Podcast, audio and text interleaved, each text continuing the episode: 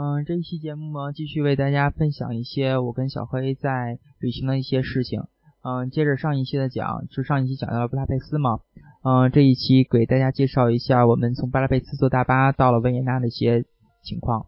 下面呢，就是小黑讲一下他在布达佩斯，嗯，最后上上大巴的一些事情吧，包括他怎么说呢？我们对大巴的一些吐槽吧。呃，吐槽是一定要吐的，这个。这个重点就在于它的宣传跟它最后的呃给我们展现出来的大巴的形象实在是相去甚远，所以感觉是非常非常的失望吧，只能说。嗯，是的。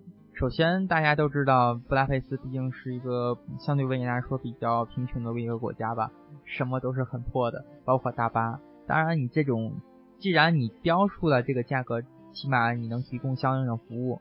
不过最后大家还是。哎，怎么说呢？还是毕竟多一事少一事不如多一事好，还是多一事不如少一事好。哎，这无所谓了，反正 这这东西对吧？反正大家觉得这个价格价格花的值就行了。是，他们可能看来最大的最大优势就是价格便宜罢了。嗯，不过整体到了维也纳之后，感觉一切一切都变好了。对，首先我们到了是当天的中午左右到了维也纳。然后我们首先找了 hotel，嗯，check in 之后，我们找了一家是特别著名的餐厅吧。对，这家餐厅据说是很多很多名人，甚至包括莫扎特都在其中就餐过的。啊，这是它新名叫做 b a l k i l 然后它的餐厅怎么说呢？是大家还是很好找的，就在地铁一出来，然后往巷子一走就可以找到，随便问一个店家了就会找到这个餐厅。嗯，不过呢。这家餐厅，嗯，还怎么说呢？就是一般是需要预定的。不过当时有可能我们去的时间比较好吧，是还有是空座。对，然后而且最后这个这次我们这我们获得的美食比布达佩斯的要好了很多。我想刘天航 的反应应该会更加强烈。啊，是的，当初因为是当时四月七号正好是我的生日嘛。呃，然后就选一家比较有特色、当地有特色也是最古老的餐厅。然后，由于当时有了在布达佩斯就是吃饭的经验，这次在 l i s o l a n d 然后我们点的就很正式的，就是看着不是这么古怪的一些餐，呃，就是普通的生牛肉配窝的嘎，然后再有一些嗯一些蔬菜作为配料这么一道菜，还是可以的，不错。是，然后我点的是一个汤和。呃，土豆、土豆炸牛排之类的这样的东西，牛肉和土豆。然后，嗯，我想可能在在这块区域，土豆和牛肉是这边最重要的呃饮食之一吧。嗯，这个餐厅还有个特色地方，就是它的墙上会挂一些以前名人的一些呃签名和他的一些画画的作品，包括一些音乐的手稿，这也是很不错的。也是当地，毕竟是音乐之都嘛，维也纳。是，呃，有感觉上来说，这家餐厅还是非常的有氛围。然后，如果是两位情侣来吃的话，我想一定会，一定一定不会让你们失望的。呃，是的。然后我们接下来就是，因为毕竟吃完饭到了差不多三点多左右时间吧，基本上那个时间餐所有的除了餐厅以外，所有的电视都是关门的，这就是欧洲的传统。基本上到了四点半左右才会暂时开门，所以我们直接去参观了一个。是叫什么广场还是什么那个地方吧？反正有一些就是欧洲的一些艺人在那演出还是什么的。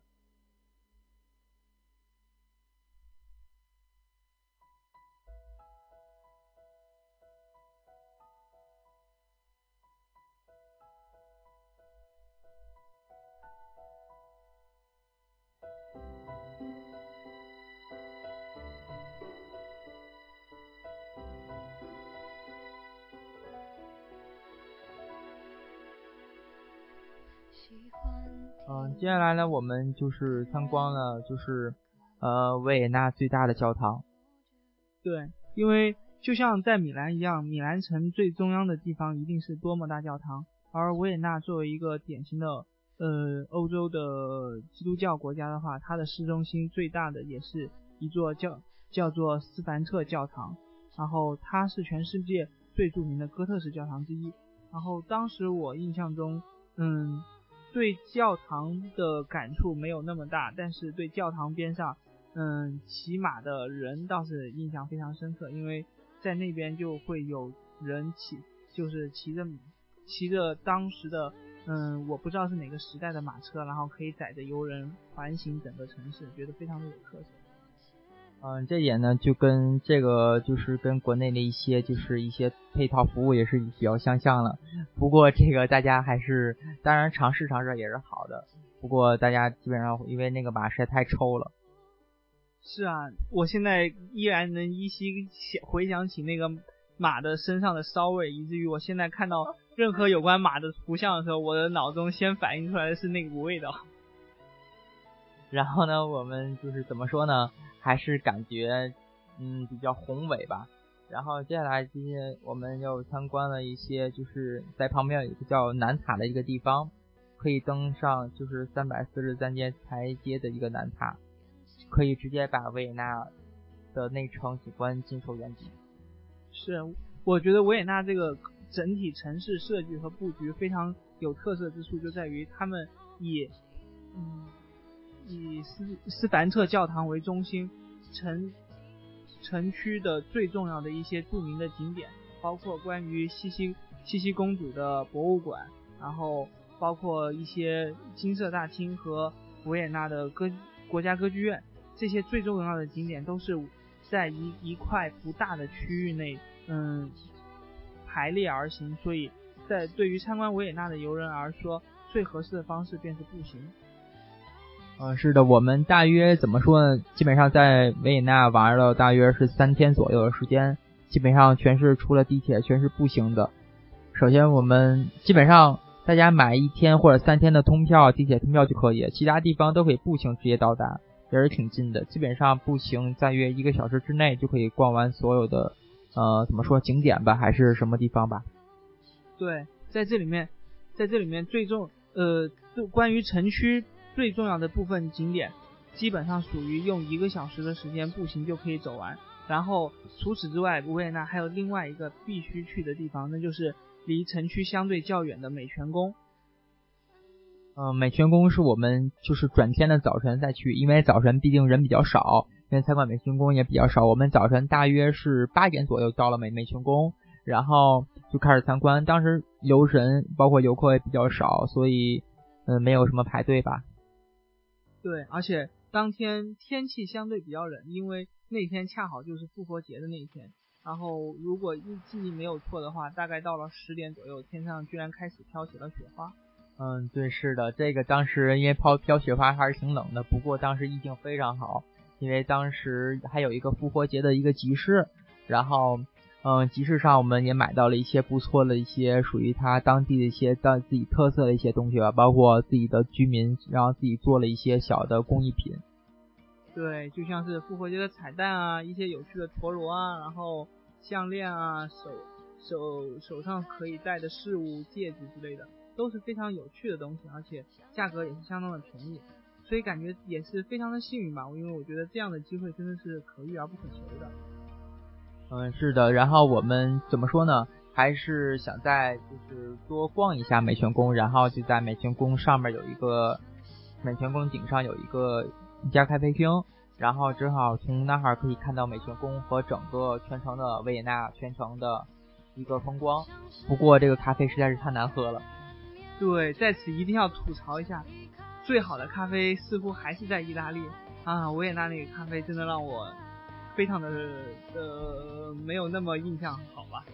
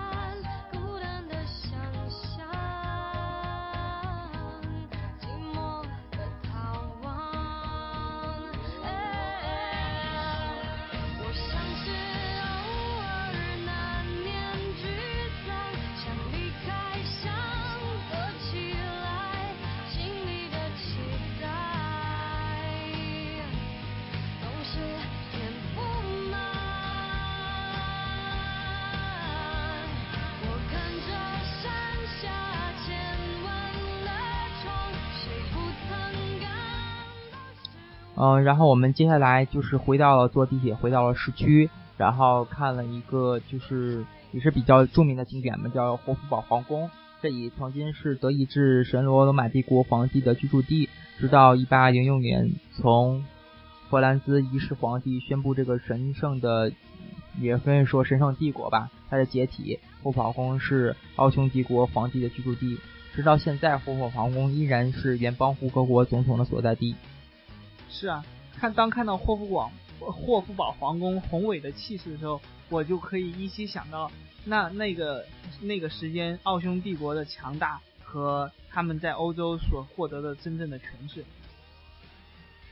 然后接着说霍夫堡皇宫，然后它的外门是由弗兰兹一世的皇帝时代的那个产物。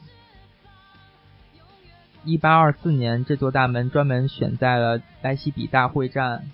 欧盟第一次从拿破仑手中收复收复失地的一个纪念纪念日的一个落成吧，以以此作为弗兰兹皇帝半北的血池。嗯，而且另另外一个特特色自然是包音乐，大家都知道维也纳是真正的音乐之都，所以呃非常有一件非常有趣的小事情，便是在呃那个英雄广场上就会有非常非常多的。嗯，青年人吧，他们穿着披着披肩，戴着红色的礼帽，然后就是招揽游客去金色大厅或者国家歌剧院去听音乐，或或者听歌剧，在这点上非常非常的有意思。但是由于时间的关系，我们嗯最终没有选择进去，而只是在外围参观了一下这两个最著名的建筑。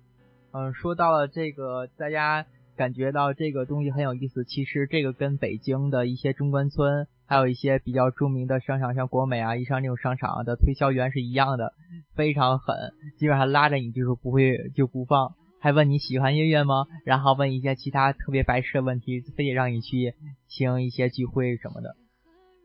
当然，这个是看个人的兴趣爱好了，然后可以跟由人根据自己的时间行程的安排来决定。但是，呃，对我而言，其实，嗯，有有另外一个可能大家不会注意的。嗯，怎么说呢？一个一个地方对我而言会有特别的意义。肯定对你大家肯定是大学了。没错没错，因为因为正是因为自己科研方向的关系，然后在嗯维也纳市中心内有一所维也纳技术大学。这我想在欧洲这所学校应该也是相当有名的。然后由于呃在我自己的科研方向上，这所大学有着起起着非常重要的作用，所以。我特意特意的，嗯，请刘天航陪我一起去参观了这所大学，然后非常美妙的一段经历。呃，对了，我还记得当时我还抓了几只小鸽子玩呢，不过最后还是给给他们不小心给弄走了。是啊是啊，总总是觉得，嗯，有有一些地方会有一些自己特别的故事，然后就觉得特别的美好。嗯，接着看回到咱刚才的原先的话题啊。然后就是穿穿过新霍夫斯皇宫的大门，就到了大家众所周知的英雄广场。英雄广场上面有两座雕像，分别纪念是在土耳其人土耳其大战当中，呃，战无不胜的欧文亲王和成功抵御拿破仑的卡尔大爵士。嗯，而且在城市中央还有另外一个比较有趣的建筑，就是所谓的古罗马废墟。嗯，因为在神圣罗马帝国时代那个。呃，维也纳也曾经是有过自己所谓的屈辱史吧，然后其实也是被罗马人统治过的，所以在那儿就留下了嗯罗马人自己的印记，但是也是非常非常漂亮的一些雕像，虽然和罗马城里头的自然是不能比了。嗯，接下来为大家介绍一个比较有特色的景点吧，是一个皇家墓穴，这个墓穴是在一个。是坐落在一个就是外表看起来很正常，就是朴实无华的一个教堂里面的。对，说到墓穴的话，我倒是真正参观了一个很有，嗯，有点恐怖的一个墓穴吧，但是却却也深深的吸引着我。嗯，他参观那个墓穴吧，因为当时我有其他事情还是什么原因，我记不太清了，然后就没有没有进去过，没有进去，然后他就自己过去了。其其实我来吐槽一下，他不是没有时间，他只是不敢。我我只是，哎，不是这个，我只是只是觉得这个这个墓穴对我来说没有什么意义，然后我一看就没有意义。其实其实其实是呃，在维也纳有一个非常著名的所谓的呃人骨墓穴，其实就是在那个斯凡特大教堂的底下，然后每天的下午就会有固定的时间由嗯教堂内的工作人员带领大家下去参观，因为呃在中世纪就是或者说从教堂建立以来。教堂有除了供奉信仰上帝，然后的的作用之外，其实另外一个作用，世俗上的功能便是焚烧呃焚烧大很多民众的尸骨，并且将尸骨堆放在教堂底下。嗯，不过这个墓穴怎么说呢？还是嗯还是感觉挺恐怖的吧？反正上来一圈非常阴森。呃，对对，其实尤其是当看到下面有一个墓室吧，应该叫做是全部由所有的嗯人的遗骸堆堆积而成。当时看到的时候，感觉是呃心里还是蛮蛮恐怖的和阴森的那种感觉，尤其是在昏暗的黄黄色的灯光照耀之下，然后会觉得啊，是不是身边就有人在轻轻的耳语呢？啊，不过这个墓穴值得大家注意一下，千万不要不要照相，因为它。嗯，照相是禁止的，而且这个照相对一些也是不太尊重的一个行为。对对，有的有的事情我们还是要嗯遵守规则来做，对，没错。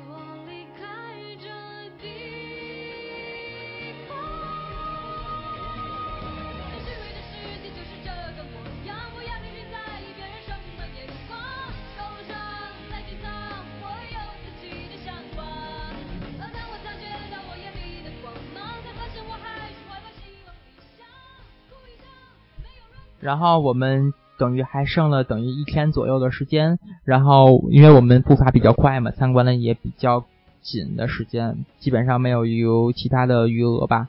然后最后我们一看，只能是参观了维也纳，就是在维也纳旁边的一个小的一个公园，也是属于。当我看着意大利的一个一个小的游乐场来说，这个这个游乐场相对来说还是比较大的一个游乐场。是。嗯，其实我们俩的旅行方式，我们最后还特意总结出来一个专用专用词汇，就是所谓的暴走深度游。对，说说通俗点就是瞎鸡巴走。嗯，是，然后然后我们去的那个游乐场也是非常有意思的，特别好玩，而且在那儿你能看到另一个维也纳地标性的建筑，就是巨大的摩天轮。嗯，这个摩天轮呢，大家只要是是从市区内出来，或者是乘地铁站。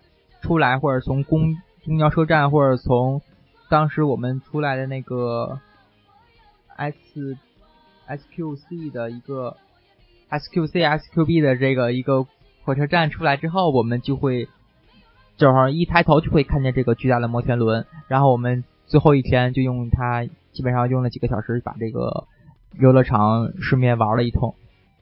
对，当然。还有一个嗯自然景点不能忘记说的便是多瑙河了，嗯，不过这个多瑙河来说水还是挺脏的，相对来说，有可能当时的天气不是太好吧，又是阴天什么的，不过感觉还是不错的。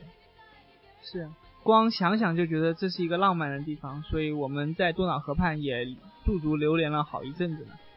嗯，多瑙河旁边的两侧的建筑。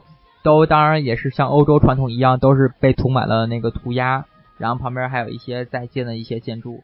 啊，这个说到规划这个问题啊，就说到我的专业了。啊，不过这个城市总体规划还是比较严谨的，就是像德国人的规划。是，不仅是城市规划，然后，嗯，每全公里的甚至的树木都被裁剪的非常非常之整齐。是，这个树木就边边齐，说白了，然后它每个树木。像一个像怎么说呢？像一个就是机器做出来的一样，非常整齐。不过这也是其实从英文方面也体现出了一些维也纳人，包括德国人一些严谨吧。对而且严谨的另一个体现便是在地铁之中，那个非常非常稳定、安静的地铁地铁设施，给我留下了非常深的印象，因为实在是远好于意大利。嗯，是的，这个地铁怎么说呢？呃，还是非常非常非常平稳。然后我们坐根本就感觉不到一丝的震动，而且一到站了，大家都是不太清楚。没错没错，但是。呃，也正是因，也许正是由德国人严谨的影响，在德在维也纳坐地铁也是非常方便。虽然我们感受不到这个地铁停下来，但是地铁是各处的显示是非常清晰，而且一目了然的。嗯，最后为大家简单的介绍一下，就是维也纳一些购物的情况吧。毕竟是一个音乐城市嘛，而且是施华洛世奇的原产地。呃，这件我们当时由于是复活节嘛，所以购物时间非常短。当时也是只仅仅就买了一些莫扎特的一些纪念品而已。不过在那个那条主路上，就是通往教学广场那条路上，大家都可以看看见一些比较有不错的一些店铺。这些大家就是找着一个主路就会发现两侧的店铺的。没错没错，实在是非常的遗憾没有买买到当地的施华洛世奇。哎，不过施华洛世奇毕竟是人到了，我们当时也没有留下怎么说呢，感觉还是一般。嗯，不过莫扎特的一些小的纪念品倒是不错的。整整体而言，在维也纳艺术的气息真的非常非常浓厚。